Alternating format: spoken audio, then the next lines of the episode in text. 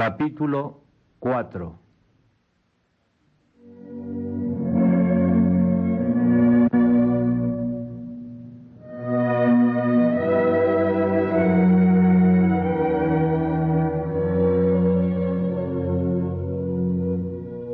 Juan Bosco sintió profundamente la muerte de don Caloso. Otro en su lugar hubiera abandonado la lucha, pero él no podía detenerse. Debía hacer realidad el sueño que había tenido.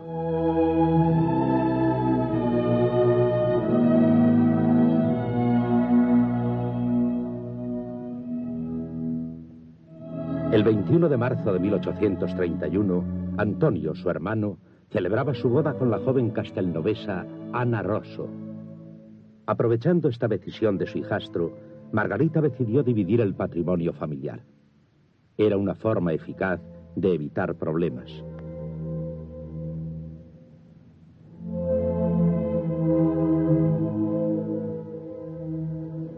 Antonio, tú y Ana os quedaréis con la mitad de la casa, en la parte que mira a levante con la escalerilla de madera que sube a la primera planta.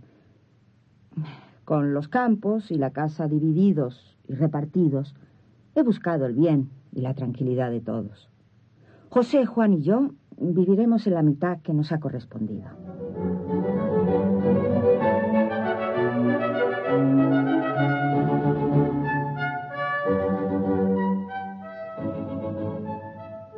En diciembre, Juan va a la escuela pública de Castelnuovo. Junto a las clases elementales, el municipio ha abierto un curso de latín dividido en cinco clases.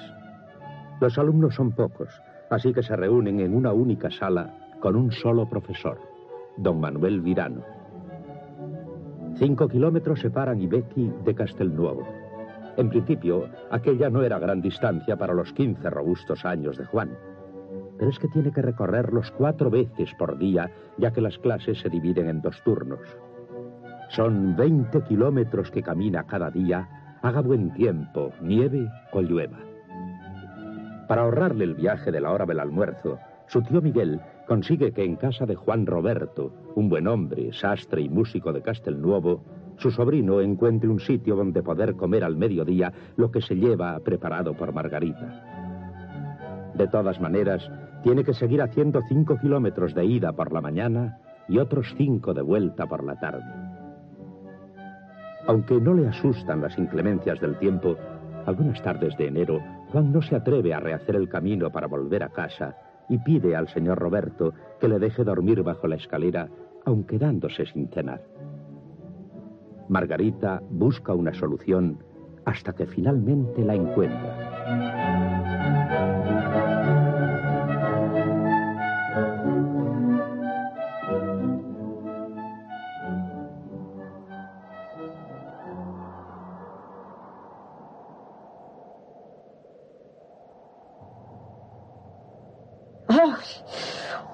¡Qué frío!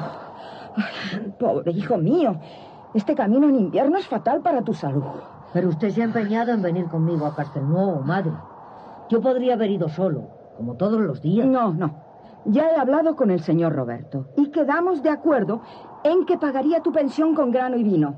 Pero quiero ver bien cómo será la pensión que va a darte y dónde vas a dormir. Me imagino que bajo la escalera. ¿Es el único sitio libre? Eh, de todas formas, quiero verlo.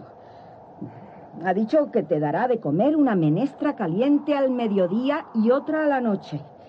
El pan lo pondré yo. Sí, madre. No se preocupe.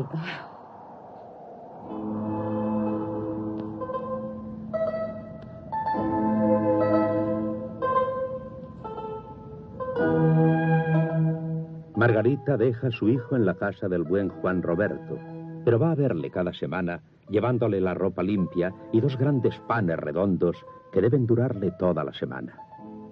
En realidad, las visitas semanales son para controlar a Juan. Sabe que entre sus compañeros de escuela los hay de toda clase y caer en el mal camino es cosa fácil para un estudiante de sus pocos años. Aunque por sus ropas de campesino y su poca preparación cultural, Juan es objeto de burla por parte de sus compañeros, él no se acobarda, entregándose con todas sus fuerzas al estudio. Don Virano, hombre competente y simpático, al ver la buena voluntad del muchacho, le da clases aparte y en poco tiempo realiza grandes progresos. Un día, el maestro hace su elogio delante de los demás alumnos.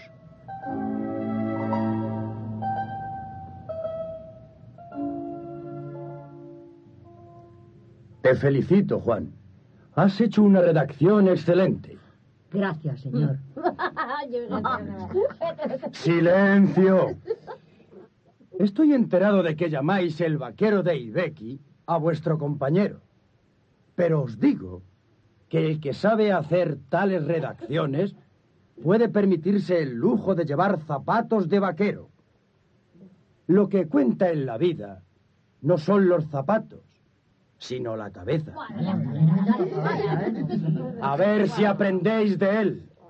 Solo pensáis en jugar y pasar el tiempo, mientras Juan se preocupa en todo momento de estudiar y ponerse a bien con Dios.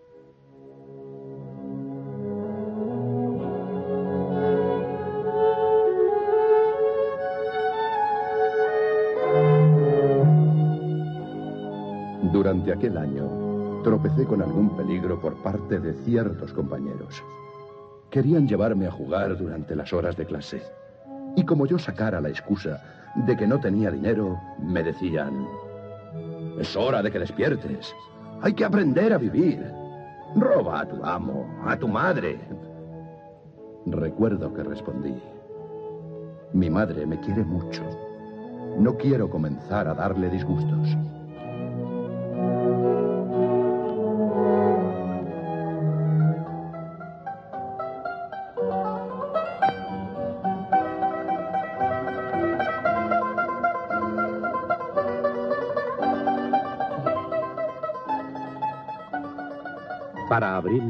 Estaba ya Juan a punto de su recuperación escolar cuando don Virano es nombrado párroco de Mondonio y tiene que dejar la escuela en manos de don Nicolás Molla.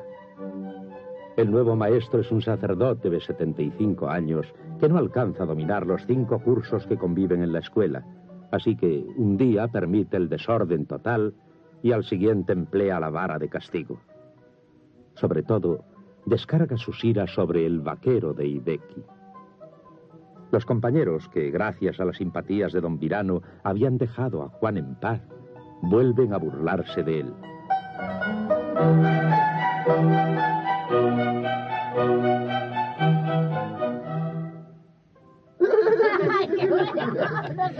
Vamos, poneros a hacer vuestros deberes de latín. Señor, ¿Ah? usted me ha ordenado hacer los del primer curso. ¿Me permitiría intentar los del tercero? ¿Pero quién crees ser? Haz tu deber y procura no ser el borrico de siempre. Querer hacer el del tercero. ¿ah? Con intentarlo no perjudico a nadie. Si me deja... Está bien, hazlo. Así nos reiremos de tus burradas. Gracias, señor.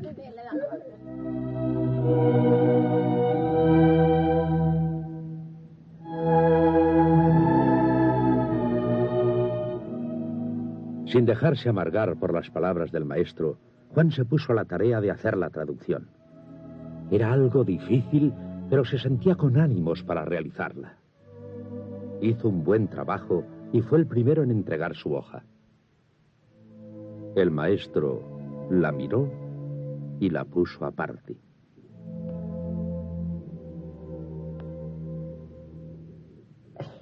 Está bien. No tengo faltas. Por favor, léala. No sirve para nada. Este trabajo ha sido copiado del principio al fin. ¿Pero de quién, señor? Ninguno de mis compañeros ha terminado el suyo. ¡Impertinente! Vuelve a tu sitio y da gracias que no te echo de la escuela.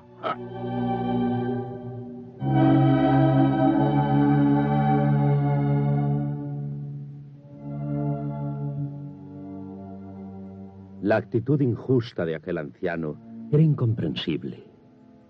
Los últimos meses de aquel año escolar fueron para Juan de terrible desaliento. En sus memorias, don Bosco no cita el nombre de don Molla, prefiere respetar su memoria.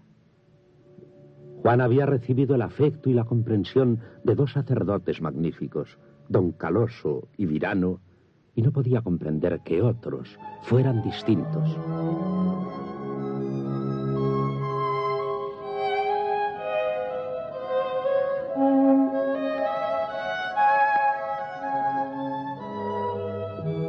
Me ocurría a menudo encontrarme en la calle con mi párroco y su vicario.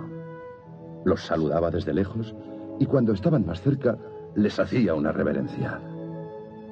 Pero ellos me devolvían el saludo de un modo seco y cortés y seguían su camino. Yo experimentaba un gran disgusto y decía a mis amigos, si llego a ser cura, lo haré de otro modo. Me acercaré a los muchachos y hablaré con ellos, dándoles buenos consejos.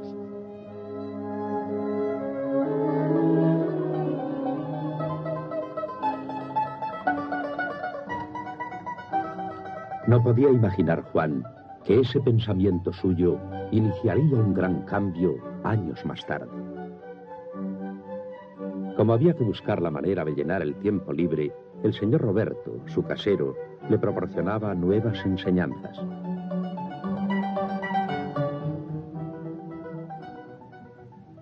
¿Qué pasa, Juan? Hoy no tienes ganas de tocar la espineta. Ya casi dominas el teclado. Uf, hoy no voy a ocuparme de eso. Así que yo me preocupo de que cantes en el coro y aprendas a tocar el órgano y la espineta para que tú no pongas entusiasmo. Mira. Que, es que todo eso está muy bien para quien tiene solo que preocuparse de, de llenar sus horas de ocio. Yo necesito ganar algo para ayudar a mi madre. Ah, conmigo has aprendido bastante del oficio de sastre. Si quieres abandonar la escuela, puedes ser mi ayudante. Gracias, pero no voy a aceptar su ofrecimiento. ¿Qué piensas hacer? Trabajaré unas horas al día en casa del herrero Evasio Sabio. Ha prometido enseñarme a manejar el martillo y la lima y, y a trabajar en la fragua. ¿Vas a ser herrero y no cura como tanto deseabas? No, no he abandonado mi sueño, señor Roberto. Necesito ganar unas liras porque mi madre y yo pensamos que el año que viene iré a las escuelas de Chieri. ¿A las escuelas de Chieri? Oh, es un paso peligroso, ¿no crees? Sí, pero decisivo. Y tengo que hacerlo.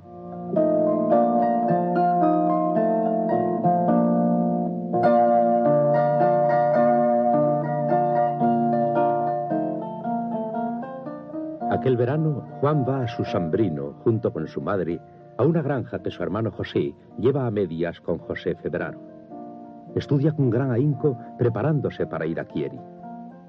Como no quiere ser una carga, ayuda al hermano en los trabajos del campo, repara los instrumentos agrícolas en una fragua rudimentaria y mientras lleva las vacas a pastar, aprovecha para leer debajo de algún árbol. En Castelnuovo, Juan se había hecho amigo de un compañero de escuela, José Turco, cuyo padre era el dueño de una finca que lindaba con la granja de su sambrino. Aquel campesino, buen cristiano practicante, se le acercaba a veces mientras Juan estudiaba.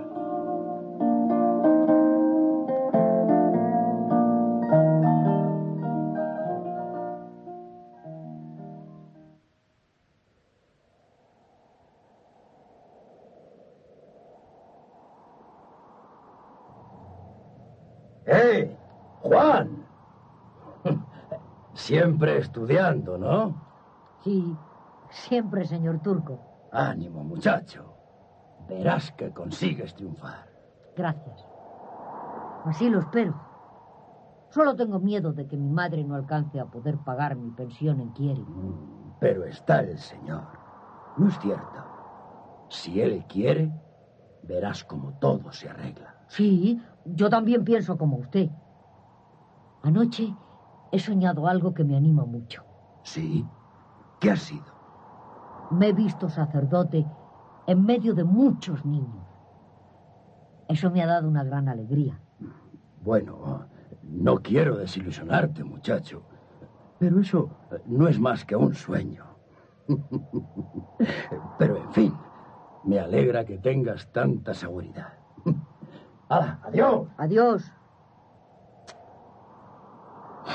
No lo pueden entender.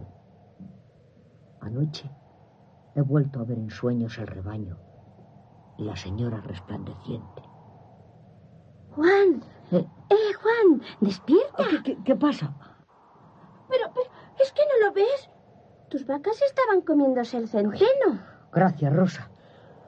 No sé cómo pudo haberme pasado. Hace un momento no lo hacían. ¿Para qué los traes a pastar? Si luego no las miras. Tengo que estudiar, Rosa, y, y de vez en cuando me olvido. ¿De vez en cuando?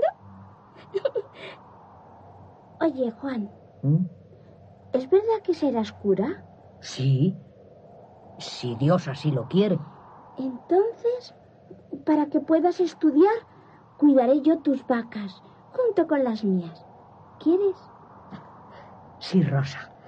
Claro que quiero. Así podré estudiar todo el tiempo. Gracias.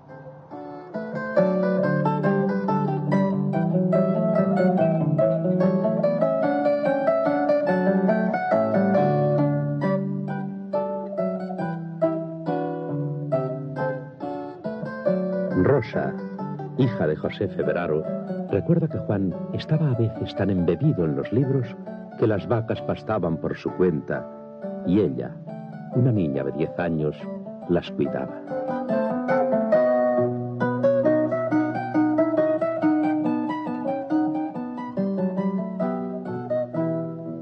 Durante el verano se celebra la fiesta mayor en Montafia.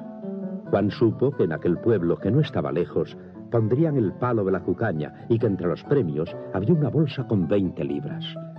Necesita ese dinero. Así que no lo piensa dos veces y va a la fiesta. El palo de la cucaña es muy alto y liso y para hacer aún más difícil la prueba ha sido untado con aceite y grasa.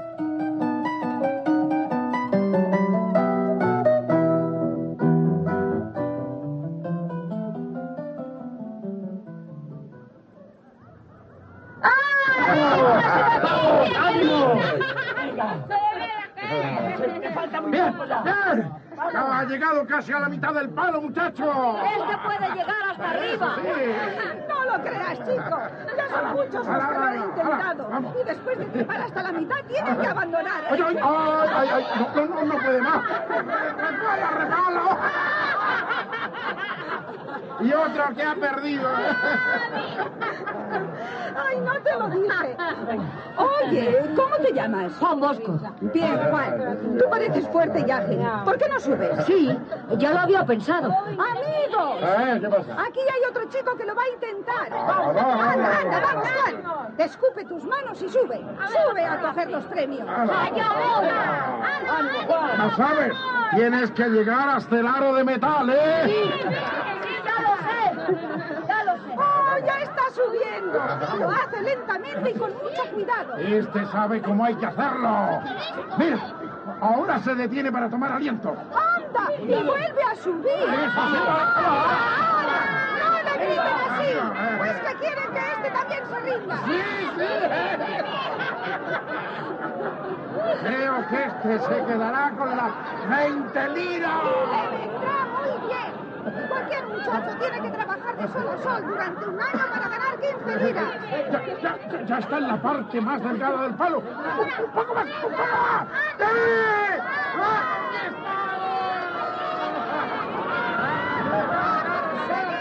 ¡Con las 20 liras! ¡Ahora pasamos las 20 liras! ¡Viva bien! ¡Zabaja! ¡Es el ganador!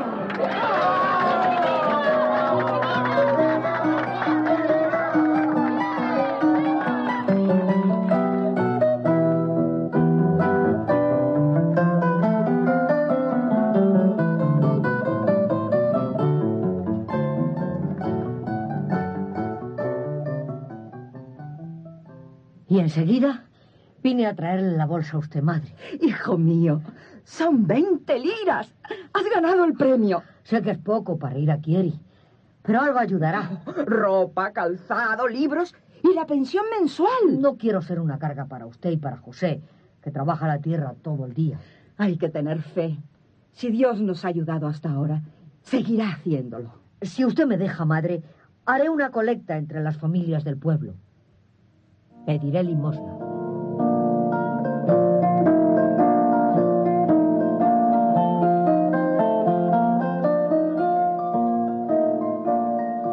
Aquello sí que era un duro sacrificio para el amor propio de Juan Bosco.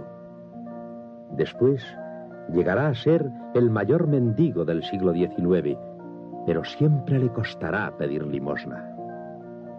Aquel mes de octubre venció por primera vez su repugnancia a tender la mano y salió a pedir. Soy el hijo de Margarita Bosco. Voy a ir a Quieria a estudiar para sacerdote. Si ustedes pueden, ayúdenme. Todos le conocían y le apreciaban. Le dieron huevos, maíz, trigo, pero eran pocos los que podían darle dinero. Una decidida mujer de Ibeki fue a Castelnuovo a ver al padre Dasano, diciéndole que era una vergüenza que no se ayudase a estudiar a un muchacho tan valiente, dejando que pidiera limosna de casa en casa. Don Dasano no estaba enterado. Creía que Juan volvería en noviembre a Castelnuovo. Se informó bien y mandó a Margarita una pequeña cantidad de dinero, notificándole que fuera a hablar con Lucía Mata, una viuda que estaba a punto de trasladarse a Chieri con un hijo estudiante.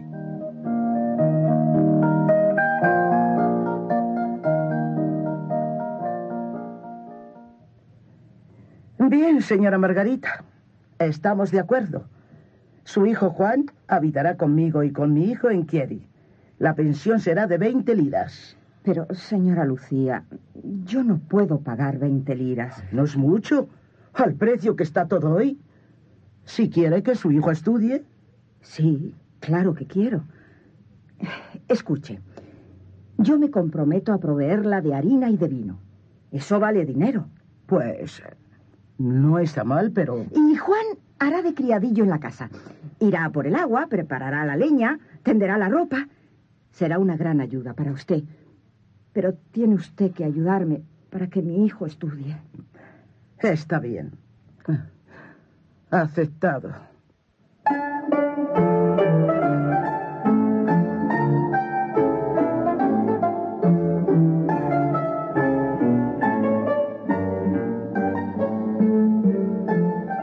En los últimos días de octubre, Juan se presentó al párroco de Castelnuovo para obtener el admitatur.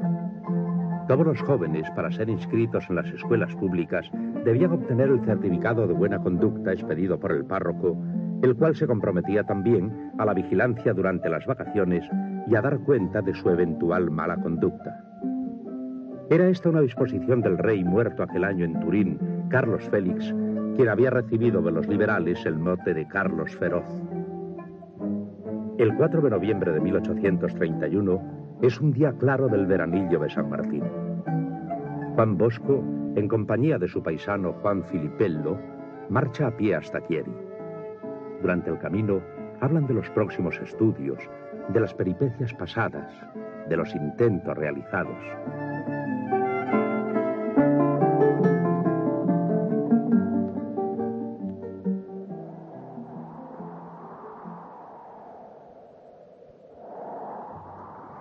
Puedo comprender que vayas a Kieri solamente para estudiar en el colegio cuando ya sabes tantas cosas.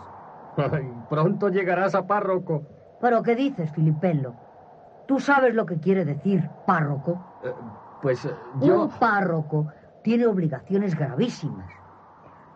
Al levantarse de la mesa, después de comer o cenar, tiene que pensar, yo ya he comido, pero ¿y mis fieles? ¿Han matado ellos su hambre? Yo no sabía que... Tiene que dividir con los pobres lo que posee. Mm. Querido Filipello, yo no quiero ser párroco. Quiero entregar toda mi vida a los jóvenes, a los niños necesitados.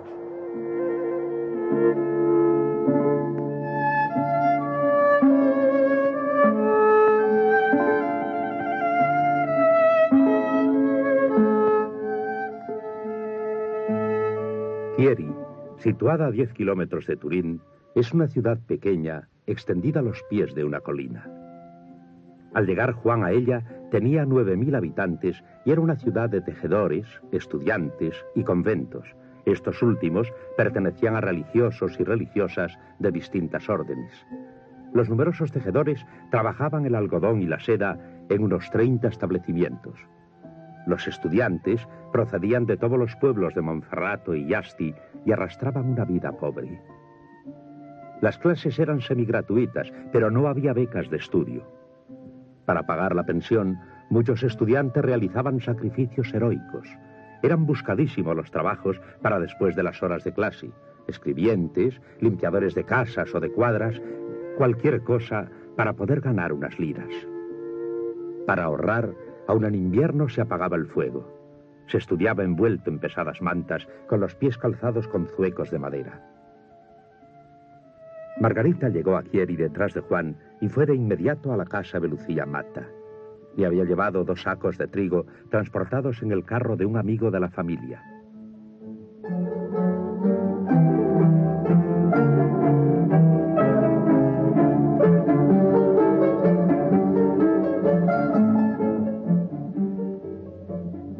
Aquí está mi hijo. Y aquí está el pago de la pensión. Yo he cumplido con mi parte. Mi hijo hará la suya y espero que no quede descontenta. Usted velará por él.